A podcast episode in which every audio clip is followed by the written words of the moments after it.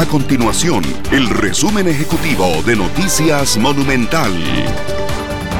Hola, mi nombre es Fernanda Romero y estas son las informaciones más importantes del día en Noticias Monumental. El sector turismo de Costa Rica se mantiene en una temporada baja, justo en momentos en que el país experimenta una fuerte alza en el tipo de cambio del dólar, el precio de los combustibles y también la inflación.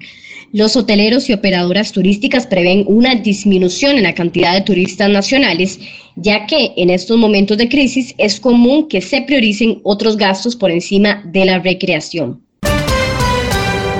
El presidente de la República, Rodrigo Chávez, inicia este lunes su segunda gira internacional en la que participará de la Cumbre de las Américas, evento que tendrá lugar en Los Ángeles de Estados Unidos. Días atrás, el mandatario dijo que consideró correcto que Costa Rica participe de esta actividad.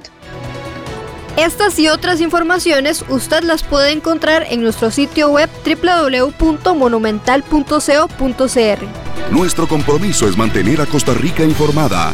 Esto fue el resumen ejecutivo de Noticias Monumental.